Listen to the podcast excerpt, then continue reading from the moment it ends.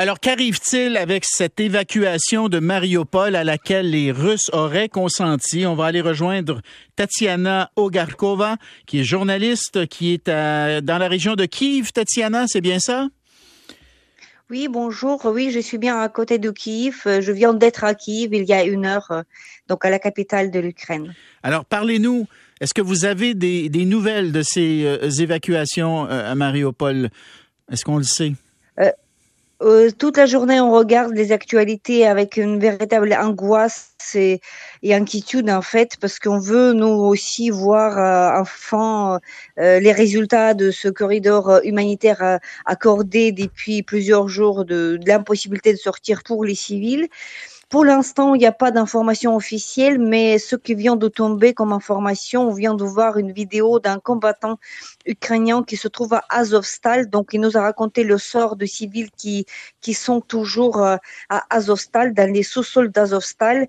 C'est une usine métallurgique où, euh, justement, il y a des positions ukrainiennes qui ont réussi d'ailleurs aujourd'hui à, à recevoir d'autres euh, soldats ukrainiens qui étaient dans le port. Donc, aujourd'hui, le port n'est plus par l'Ukraine. Par contre, 500, euh, 500 soldats ont rejoint les autres Azovstal. L'usine est lourdement bombardée avec les bombes, mais aussi avec les missiles. Donc, les civils sont à l'intérieur, ils sont dans les sous-sols. Là, il y a des enfants, hum, ce qui était communiqué de trois mois jusqu'à 16 ans. Donc il y a des enfants, des femmes. Il y a trois compartiments différents, trois sous-sols, trois, je veux dire, chambres, hmm. sous-sols différents, une centaine de civils dans chacun, ce qui était confirmé par le commandant. Lui, il les a apporté de la nourriture et des médicaments aujourd'hui. Ils sont encore en vie, mais personne n'a osé de sortir justement pour rejoindre le corridor humanitaire parce qu'il faut franchir une certaine distance euh, jusqu'à là et il y a des lourds combats tout ce temps-là. Ce que est aussi constaté que les attaques se sont intensifiées. Il y a des nouveaux chars, notamment avec les chars avec l'inscription de la lettre vie et l'hypothèse de de commandants euh, ukrainiens et que y a, euh, ce sont des chars qui sont probablement de provenance de Boucha, de, de, de de Kiev, puisque les, on voit le renforcement. Il était incapable d'évaluer le nombre exact de troupes russes qui sont présentes à Mariupol, mais ce qui est rapporté, par l'état-major, que c'est que il y a le renfort justement parce qu'ils veulent terminer cette histoire de Mariupol au plus vite possible pour ensuite pouvoir se concentrer sur le Donbass. Les civils restent à l'intérieur pour le sort de ceux qui sont dans la ville parce que le nombre total de civils dans la ville s'élève à, ce sont des estimations bien sûr, mm. mais on parle de 100 000 personnes. Euh, on espère que 6 000 promis que, qui étaient capables de, de, sortir, de, sortir. Et justement, on, espère avoir plus d'informations plus tard dans la soirée. Oui.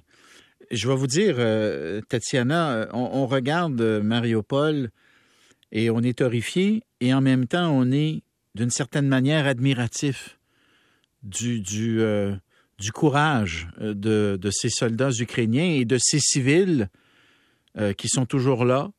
On, imagine la vie absolument épouvantable qu'ils doivent, doivent subir. est-ce que, est que pour vous, là, comme ukrainienne, ukrainienne Tetiana, est-ce que pour vous, ça a encore du sens, cette, cette résistance à Mariupol?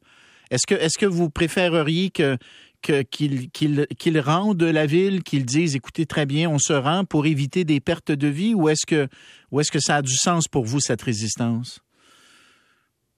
Euh, bien sûr, ça a un sens euh, très profond pour nous.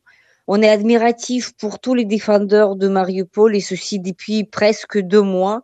On n'arrive pas à imaginer euh, soi-même à leur place puisqu'il faut un courage surhumains, en fait. Et je, parle de militaires. Hmm.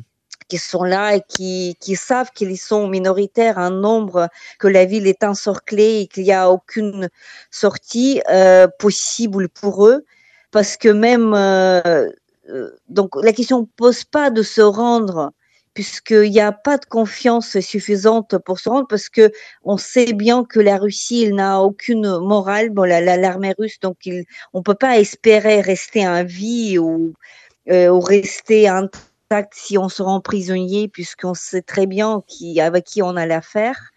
Ils persévèrent parce qu'ils savent très bien, ils ont une communication avec l'état-major, c'était confirmé durant la semaine dernière. Ils savent très bien qu'ils accomplissent une tâche euh, stratégiquement important pour le pays parce qu'ils ils arrivent à concentrer, à attirer l'attention de à peu près 10 000, d'après ce qui était communiqué par l'état-major, 10 000 soldats russes qui sont toujours là pour occuper, je veux dire, avec Mariupol, qu'ils ne peuvent pas mm. être occupés avec Donbass. Donc c'est ça en quelque sorte leur sacrifice. Mais j'ai je, un ami qui est mon collègue et votre collègue aussi, journaliste, qui, qui, qui, qui anime le, marathon national. Il vient d'avoir ce dialogue justement avec le combattant de, euh, ukrainien tout à l'heure et il dit que ce sont des sentiments très compliqués puisque on se sent impuissant en fait.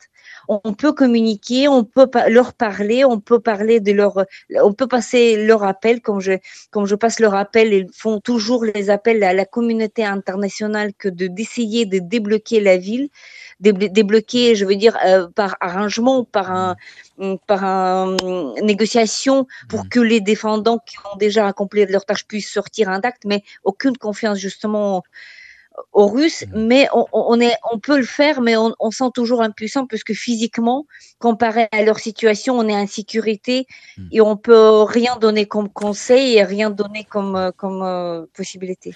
Vous avez bien dit que les soldats ukrainiens qui sont Azovstal, donc dans cette usine métallurgique, ont reçu des renforts. Il y a 500 nouveaux soldats ukrainiens qui ont réussi à les rejoindre en passant par le port de Mariupol. C'est bien ce que vous avez dit? Euh, oui, euh, non, oui, il y a, y a, des soldats ukrainiens qui ont pu rejoindre. Euh, ils sont 500 qui sont venus du port, mais ce ne sont pas des nouveaux. Ah. Ce sont des troupes ukrainiennes qui étaient là à l'intérieur parce que parce que la propagande russe disait qu'il y avait que Azovstal, mais en fait, ils étaient dans plusieurs euh, rues et même dans le port. Mais, mais voilà. Mais aujourd'hui, ils sont tous ensemble dans le port, euh, pardon, dans l'usine qui est lourdement bombardée. Voilà. Mhm. Juste avant de se laisser, euh, le, Pentagone a dévoilé que l'Ukraine avait reçu les, fameux avions de chasse, là, les fameux avions de chasse que, que votre président demandait.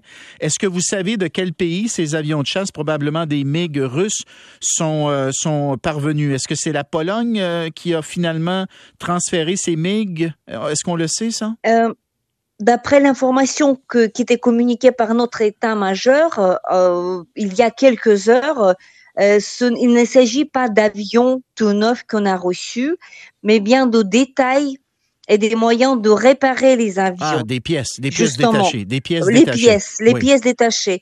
C'était, c'était vérifié, confirmé dans ah, donc c'était il y a quelques heures. Euh, si ça change, euh, donc euh, ça va être rectifié, mais l'état-major officiellement a, a dit qu'il ne s'agit pas d'avions tout neufs, mais des pièces détachées pour justement réparer ce qu'on a déjà. Tetiana Garkova, journaliste. au International Ukraine Crisis Media Center. Merci beaucoup. Merci beaucoup. Bonsoir. Bon courage, Tetiana. Bon courage. OK, on s'en va à la pause au retour. Euh, euh, la guerre, bon, la guerre. Euh, on en parle beaucoup de la guerre. C'est drôle en disant ça, la guerre. J'ai la, fameuse réplique de la guerre des tucs. La guerre, la guerre, c'est pas, une, pas une raison pour se faire mal. Mais ça fait mal. Et il y en a qui reviennent très maganés, très abîmés. Et les animaux peuvent aider.